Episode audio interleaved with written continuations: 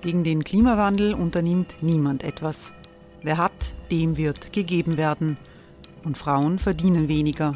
War ja immer schon so. Man ärgert sich und macht weiter. Was aber, wenn nicht? Wir haben eine Idee. Die Falter Arena macht die Bühne frei für Menschen und Projekte, die das Land verändern. Mein Name ist Eva Konzett.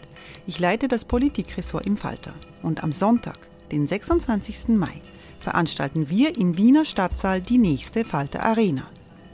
Mit dabei unter anderem der ehemalige Politiker und Neosänger Matthias Strolz, Theresa Imre von Markter, Sonja Jöchtel von Love Politics oder Kari Ochsner von Ochsner Wärmepumpen. Machen statt jammern. Wir schauen uns an, wie das funktionieren kann. Kommen auch Sie vorbei. Alle Informationen und Tickets finden Sie unter falter.at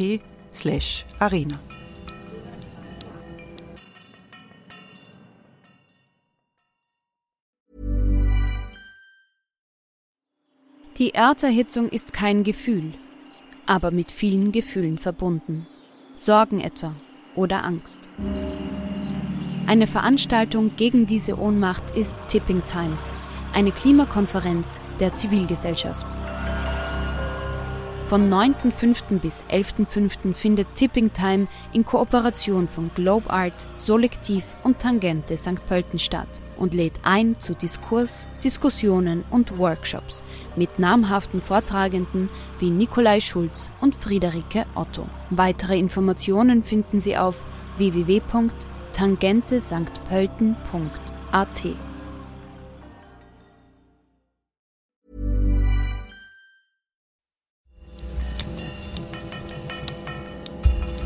Falter Radio, der Podcast mit Raimund Löw.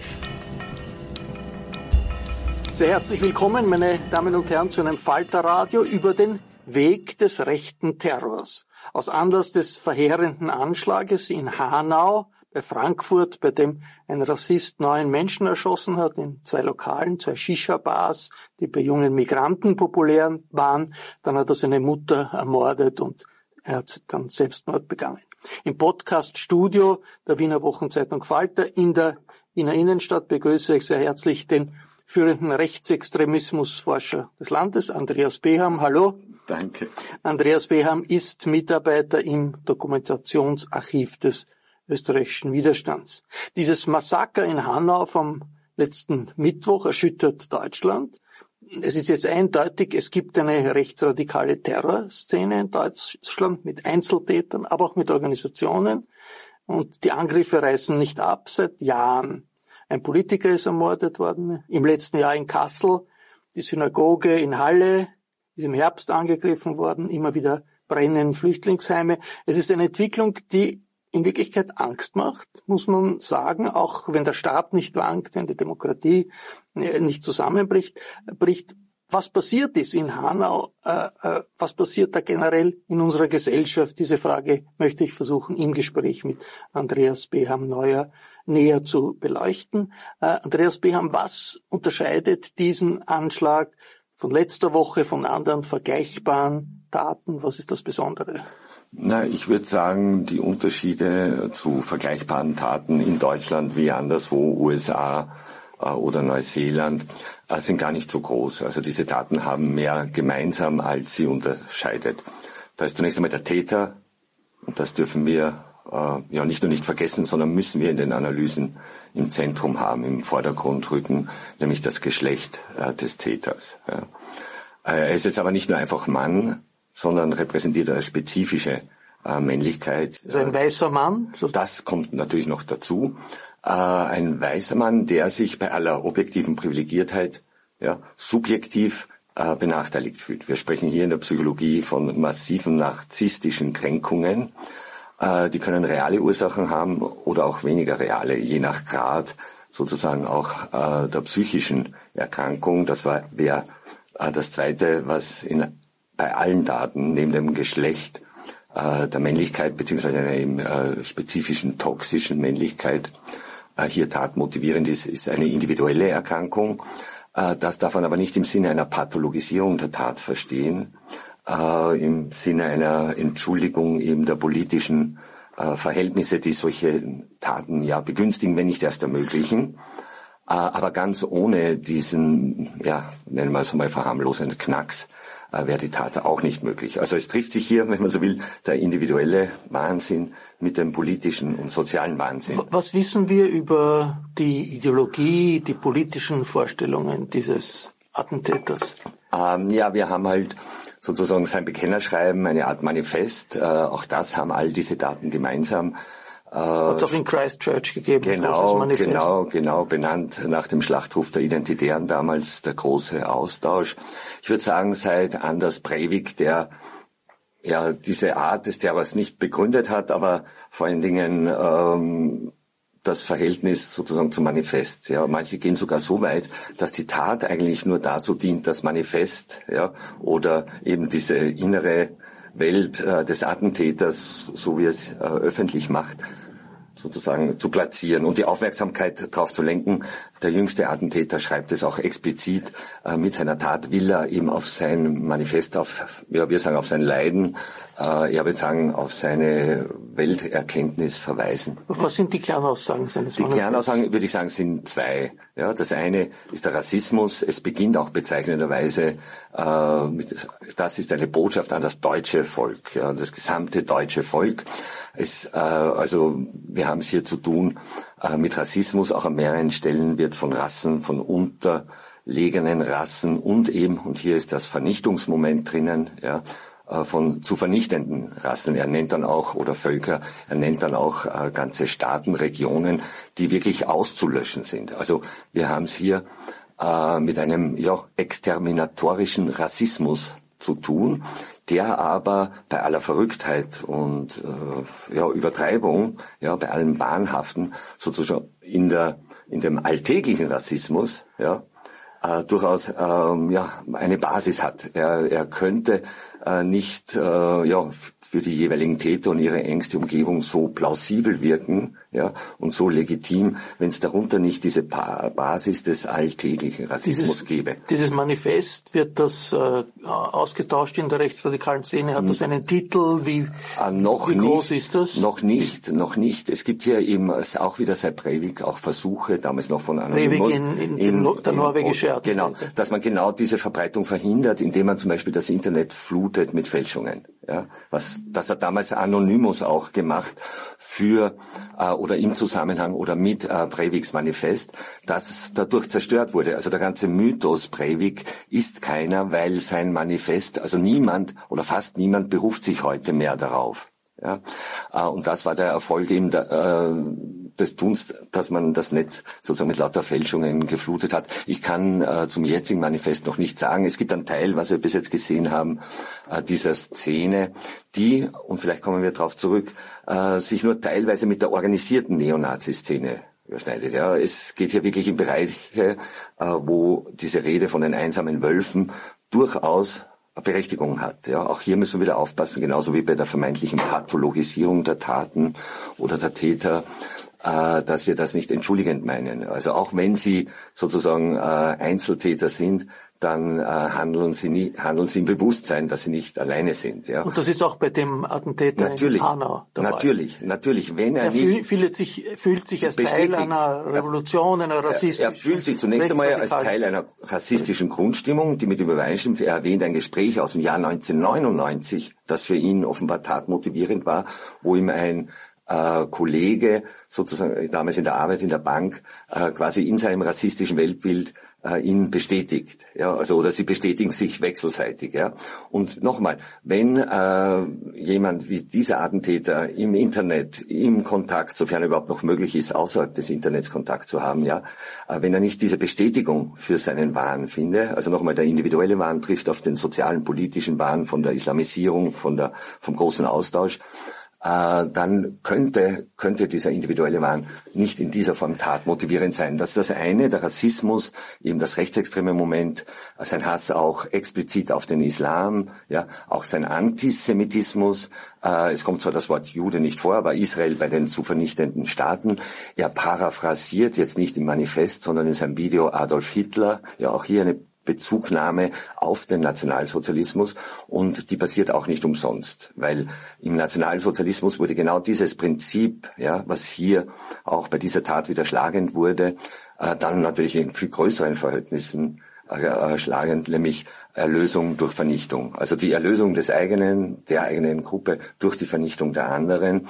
Ähm, und das bringt mich zum zweiten Moment, der Antisemitismus, äh, nämlich zur, zur Weltverschwörung, ja, zum Glauben, äh, irgendwelche geheimen, er benennt sie nicht konkret, äh, aber irgendwelche Personen im Hintergrund, eine Elite, äh, steuert sozusagen das Weltgeschehen. Aber und nicht, verfolgt ihn. Und verfolgt ihn persönlich. Und hier sind wir wieder bei der narzisstischen Kränkung, die wird kompensiert durch einen Größenwahn. Ja.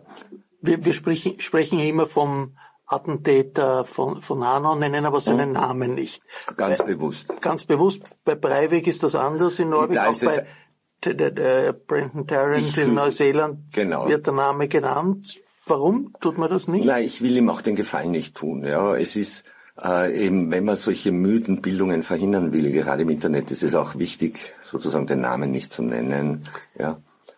Äh, und ich finde es eben auch wichtiger, bei allem Reden über den Täter, ja, nicht zu vergessen, äh, ja, was, was er den Menschen angetan hat. äh, also auch mir fällt schwer, so tatnah, ohne, ohne wirklich Affekt darüber zu sprechen. Diese Angriffe äh, gegen Shisha-Bars, warum, das ist, das hat es nicht gegeben. Es sind Moscheen ja. angegriffen worden, es ist eine Synagoge angegriffen worden, aber Shisha-Bars, warum, warum dieses Ziel? Das, naja, weil die Wahrscheinlichkeit, ich kenne jetzt Hanau nicht gut, also ich war nur einmal dort, aber die Wahrscheinlichkeit, äh, sozusagen aus seiner Perspektive, wo erwische ich äh, zu welcher Zeit am meisten, unter Anführungszeichen, Ausländer, also die, die nicht zum deutschen Volk gehören, egal ob es jetzt deutsche Staatsbürger, äh, Entschuldigung, ja. Äh, also die nicht zum deutschen Volk gehören, egal ob sie deutsche Staatsbürger, Staatsbürgerinnen sind oder nicht. Äh, das wird wohl relativ zufällig sein.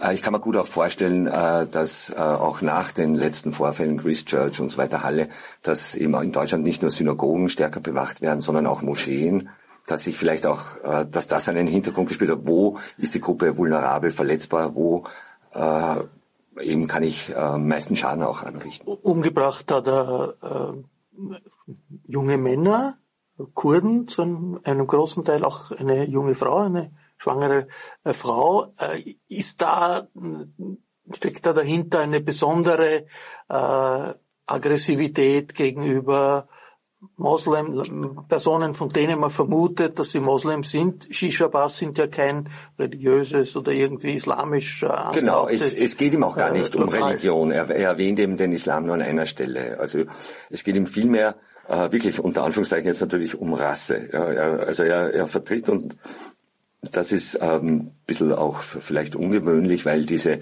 diese anderen äh, Counter-Dschihadisten, ja, äh, doch Counter-Dschihadisten sind naja, das Rechtsradikale. Die, genau, die aus dem Dschihadismus sozusagen die Legitimation beziehen jetzt eben unter Anführungszeichen äh, mit den Dschihadisten, sie meinen natürlich alle Muslime, ja, äh, aufzuräumen. Ja.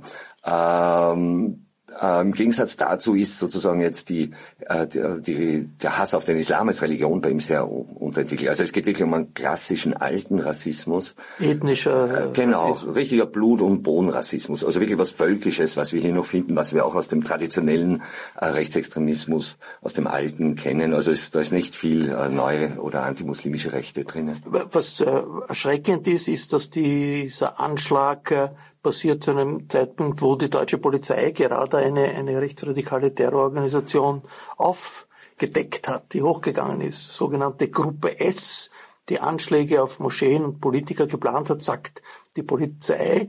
Wie sehr ist dieser Anschlag Ausdruck einer Radikalisierung eines rechtsextremen Biotops in Deutschland? Äh, ja, ist er, aber nicht nur in Deutschland. Wie gesagt, das ist ein globales Phänomen, Problem. Auch in Österreich haben wir äh, mit so einer Fanatisierung zu tun. Und wieder, es sind äh, vor allen Dingen äh, weiße Männer zwischen ja, 17 und 50, manchmal äh, auch darüber hinaus, auch das dürfen wir vergessen, gerade beim Delikt äh, der Verhetzung, wo ja sowohl die Anzeigen als auch die Verurteilungen rasant gestiegen sind in den letzten Jahren, haben wir durchaus auch äh, ja, Menschen über 50, 60 dabei. Also das geht wirklich äh, quer äh, durch. Also Sie vermuten, es gibt in Österreich ähnliche Personen, die so fähig wären Auf oder willens wären, so einen Mordanschlag wie in Hanau zu machen? Ich befürchte ja. Ich befürchte ja. Es hängt äh, natürlich äh, von mehreren Faktoren dann auch ab, ob es dazu kommt. Und äh, also ich bin jetzt nicht unmittelbar groß beunruhigt, aber diese Grundangst, ja, und das sage ich ja seit 2011, seit Oslo und Utøya, ja, seit den Anschlägen dort, äh, ziehe ich durch die Lande und weise immer darauf hin, hey Leute, draußen sitzen hunderte, Tausende Breiviks, ja, und da adressiere ich vor allen Dingen die extreme Rechte von Martin Sellner äh, bis Norbert Dem Hofer, identitären äh, Anführer, ja, um hier äh, FPÖ-Parteichef. Genau, wirklich und appellieren. Ich weiß natürlich von der Vergeblichkeit dieses Unterfangens, aber appelliere seit 2011 an deren äh, Verantwortungsgefühl, bitte diesen Diskurs runterzufahren. Ja, diesen angstmachenden Überfremdungs-, Islamisierungsdiskurs. Nicht, dass diese Herrschaften sozusagen solche Taten intentieren oder absichtlich provozieren, aber objektiv muss man sagen, dass äh, dieser Diskurs, ja, daheim statt Islam und großer Austausch und so weiter, äh, solche eben durchaus auch dann im engeren Sinn einsame Wölfe unter Anführungszeichen äh, zu ihren Taten motivieren kann. Das sagt ja auch Volker Bouffier, der Ministerpräsident von Hessen, ein CDU-Mann, der sagt, äh, da ist ein enger Zusammenhang zwischen dem politischen Klima im Land und diesen furchtbaren Gewalttaten. Ja. ja. Ich zitiere immer ganz gern eine Neonazi-Hymne und da heißt, mit der Lizenz zum Töten ziehen wir durch das Land, dann wird alles Kranke erschlagen und niedergebrannt. Burroughs Furniture is built for the way you live. From ensuring easy assembly and disassembly to honoring highly requested new colors for their award-winning seating, they always have their customers in mind. Their modular seating is made out of durable materials to last and grow with you. And with Burrow, you always get fast, free shipping. Get up to 60% off during Burrow's Memorial Day sale at burrow.com slash ACAST. That's burrow.com slash ACAST.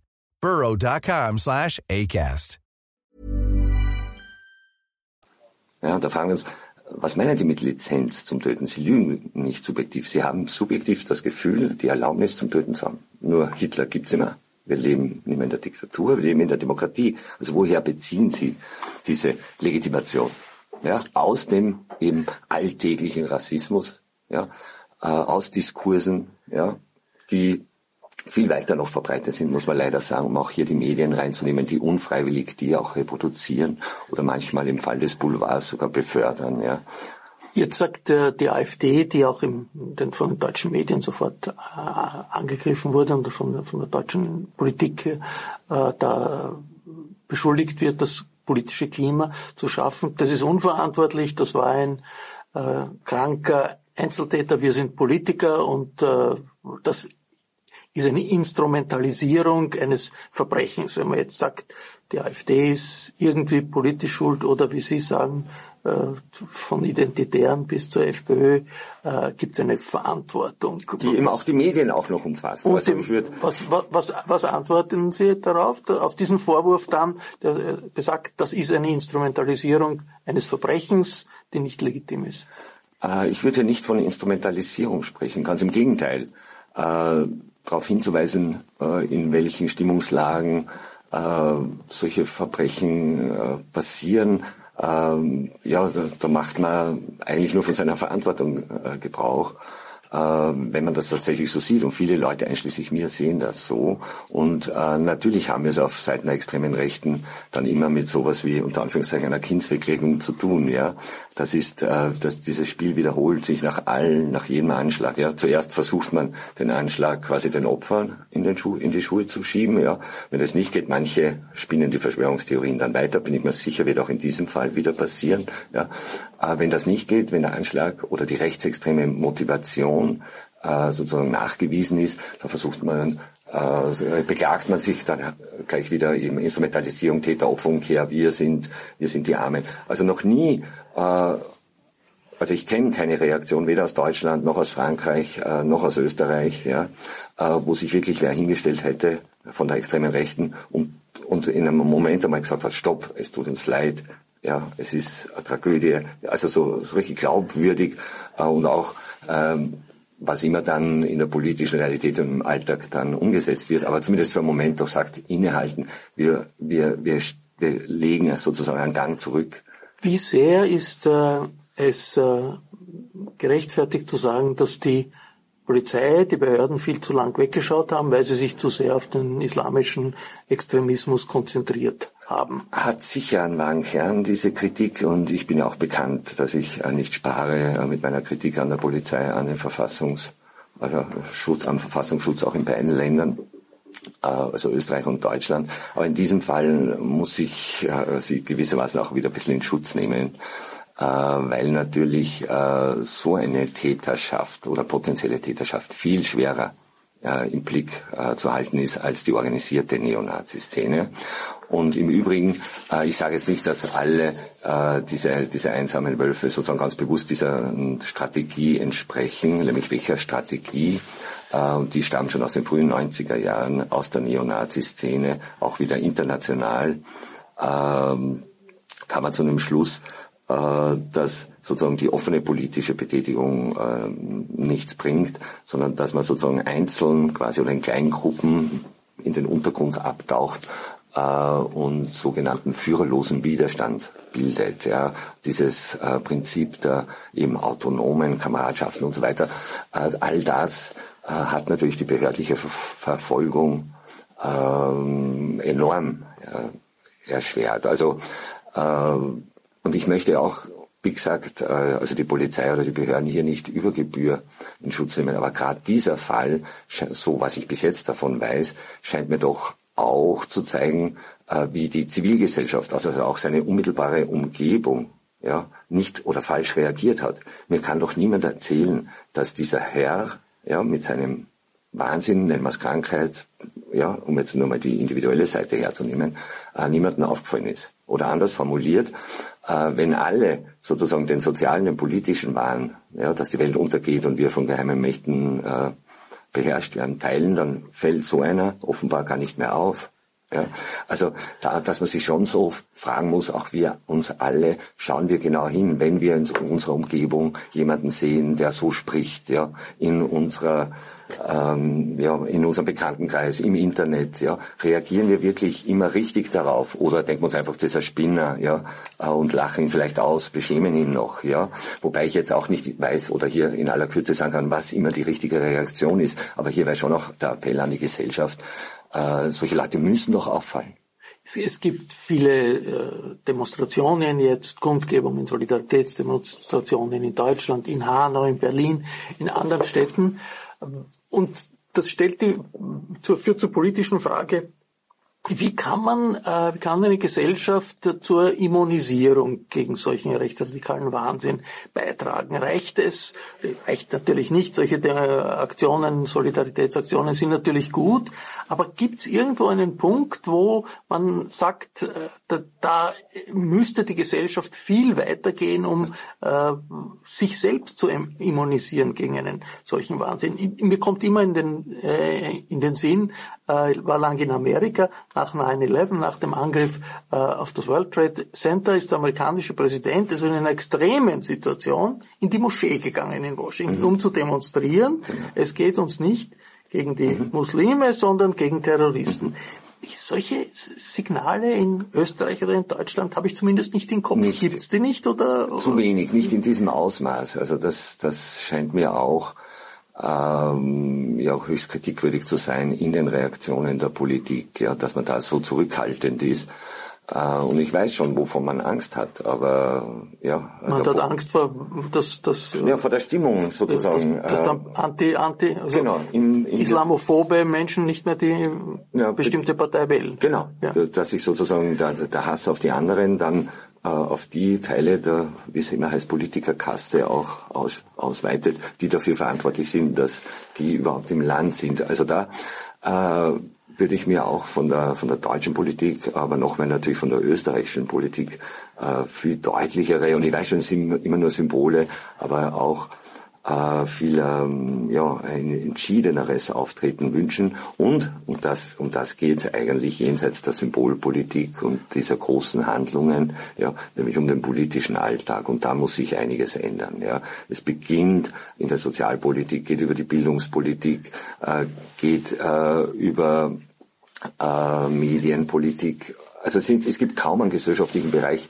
wo wir nicht äh, ansetzen können und sollten und wo es viele, viele hunderte, tausende Menschen gibt in den Ämtern, in der Zivilgesellschaft, die eh tagtäglich äh, daran arbeiten. Aber hier gehört endlich von staatlicher Seite viel mehr Unterstützung auch für all die Initiativen, die dagegenhalten. Da passiert in Deutschland schon viel mehr und ich glaube, dass auch jetzt wieder in Deutschland wieder viel mehr Geld, auch prozentuell, in solche Präventionsanstrengungen fließen wird. Ja, äh, und wir müssen immer sagen, weil, weil man jetzt fragt, naja, hilft das was? Naja, ich will nicht wissen, äh, was wäre, wenn es diese Präventionsanstrengungen ja, politisch nicht gäbe. Politisch ist, äh, ist dann nicht vielleicht wirklich der Kern des Problems, dass äh, die Parteien, die maßgebenden Parteien, die Realität nicht anerkennen, nämlich dass wir in einer multikulturellen Gesellschaft leben und dass wenn wir sagen wir, dass das genauso äh, genau. Muslime und Juden und genau, Leute aus Kurdistan und aus sonst wo umfasst. Weil das ist wir, das ist unsere Gesellschaft. Genau. Und was wir von der etablierten Politik immer hören, dieses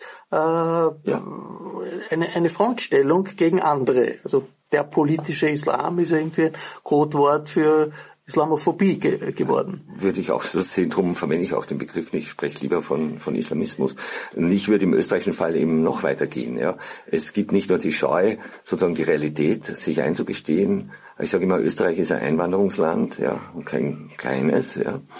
Äh, aber ein Einwanderungsland im Unterschied zu Kanada, Australien, USA vor allen Dingen, äh, das leugnet, eines zu sein. Manche wie die FPÖ gehen ja sogar so weit, zu verlangen, dass in die österreichische Verfassung der Satz kommt, Österreich ist kein Einwanderungsland. Ja, das ist dann die Extremform auch einer Realitätsverweigerung. Wir können wirklich, äh, ohne das äh, pathologisieren zu wollen, von magischem Denken sprechen. Ja? Und so ein Denken eignet sich nicht für die Politik. Ja? Äh, es ist vor allem die Grundlage von Neurosen, wenn man dauernd so, die, die Wirklichkeit Problem. nicht äh, anerkennt, so wie sie ist und damit umgeht, umgeht genau. mit Problemen, mit, mit genau. Widersprüchen, genau. aber genau. das ist mal die und, Grundvoraussetzung. Genau, und Neurosen in der Politik heißt, das heißt eben Eskalation, Gewalt und so weiter. Äh, kommen wir ein bisschen wieder zurück zu der Situation des rechten Terrors. Da fällt schon auf, dass es in Österreich viel weniger Meldungen über Gewalt gibt. Also brennende Flüchtlingsheime, kaum kein Anschlag, kein Anschlag glücklicherweise. Äh, warum ist das so? Oder ist der Eindruck nicht ganz richtig? Naja, der Eindruck äh, ist schon gerade im Vergleich zu Deutschland und anderen Ländern äh, richtig. Äh, der Grund ist dafür einfach eine zum Glück noch im Vergleich eben zum Beispiel zu Deutschland äh, relativ schwache äh, neonazistische, das heißt also oder gewaltbereit rechtsextreme äh, Szene. Ähm, das heißt aber eben nicht, dass nichts passiert. Also es passiert auch in Österreich äh, doch immer wieder etwas. Es gab auch in der Vergangenheit auch Tote, also Opfer äh, neonazistischer Gewalt. Ja. Äh, die Roma, die in Oberwart, aber auch Oberwart. danach, 2008, Klagenfurt, Wels, Wien, ja, also in Klagenfurt und Wels jeweils Asylwerber, äh, in Wien ein Obdachloser. Also äh, ganz so selig ist die Insel Österreich hier auch nicht. Und grundsätzlich auch im Vergleich zu den Nachbarländern äh, sind wir ein bisschen mit einem anderen Problem konfrontiert, nämlich weniger äh, mit dem gewalttätigen Rechtsextremismus, sondern unser Problem ist mehr die Stärke des politischen Rechtsextremismus, des parteiförmigen Rechtsextremismus. Ja. Und da kann man jetzt natürlich sagen, das ist mal lieber, ja, äh, nur der Preis dafür äh, sozusagen ist äh, ja seine Normalität, äh, die Gewöhnung daran, ja, die Stimmung im Land, die politische Kultur, die wiederum längerfristig uns drum äh, bringt es halt gar nichts. Und drum war ich der FPÖ auch nie dankbar. Sie wollten immer, und Sie können sich sicher an ähnliche Zitate seit Heider erinnern, und es kam immer auch so unterschwellig mit einer Drohung. Seid froh, dass es uns gibt, ja, weil äh, sozusagen dieses Potenzial ja, äh, quasi von uns kanalisiert wird. Und da ist es explizit auch so genannt worden, das gewalttätige terroristische Potenzial wird von uns äh, am Ausleben gehindert, dankt uns doch dafür. Ja. Nur eben äh, der Preis dafür ist, ist die Normalität und das politische Klima ist das, genau.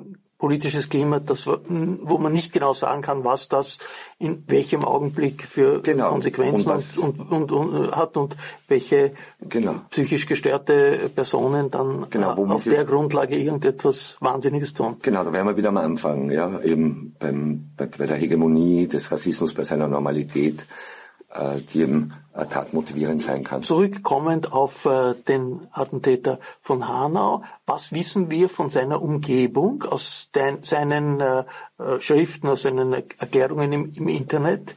nicht sehr viel. Also äh, dürfte ein relativ unauffälliges, ja, trauriges Leben, muss man auch sagen, äh, geführt haben.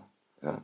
Äh, Aber warum ist er Rassist geworden? Was hat ihn zum Rassisten gemacht? Zu seinem extremen äh, Rassisten gemacht? Wissen wir das? Das wissen wir nicht unmittelbar. Äh, wie alle Rassisten und Rassistinnen äh, nennt er an einer Stelle zwar negative Erfahrungen, die er gemacht hat. Er schreibt aber wiederum an anderer Stelle, dass das sozusagen für ihn nicht, dass diese Erfahrungen nicht ausreichen, quasi um seine seine Ablehnung äh, nicht erklären. Ich glaube, es ist äh, tatsächlich sozusagen äh, ein Rassismus und auch in dieser Vernichtungs-, in dieser, mit dieser genozidalen wirklich Dimension, äh, der auf der einen Seite in seinem in seiner psychischen äh, Versehrtheit rührt, auf der anderen Seite eben in der Ideologie. Also es ist wirklich Nationalsozialismus im Kleinen, ja, Rassismus, wenn man es will, der Vernunft, ja, der sagt, die Welt gehört von Milliarden Menschen quasi ausgelöscht. Ja. Und das ohne auch, äh, merkbar, ohne eine Emotion.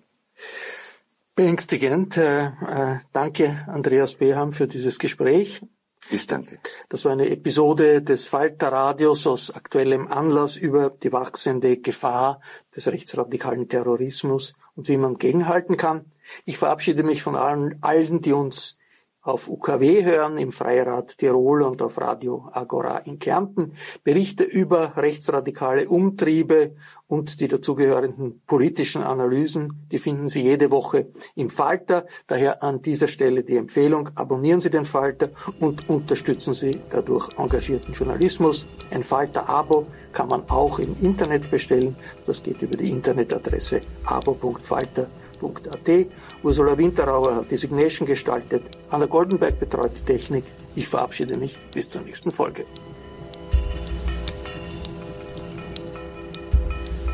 Sie hörten das Falterradio, den Podcast mit Raimund Löw.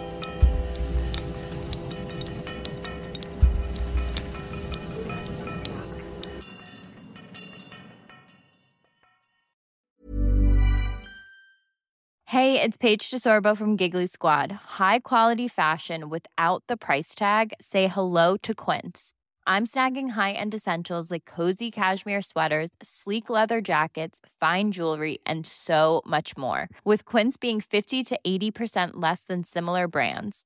And they partner with factories that prioritize safe, ethical, and responsible manufacturing. I love that. Luxury quality within reach. Go to quince.com slash style to get free shipping and 365 day returns on your next order. Quince.com slash style. Here's a cool fact a crocodile can't stick out its tongue. Another cool fact you can get short term health insurance for a month or just under a year in some states. United Healthcare short term insurance plans are designed for people who are between jobs, coming off their parents' plan, or turning a side hustle into a full time gig Underwritten by Golden Rule Insurance Company, they offer flexible, budget friendly coverage with access to a nationwide network of doctors and hospitals. Get more cool facts about United Healthcare short term plans at uh1.com.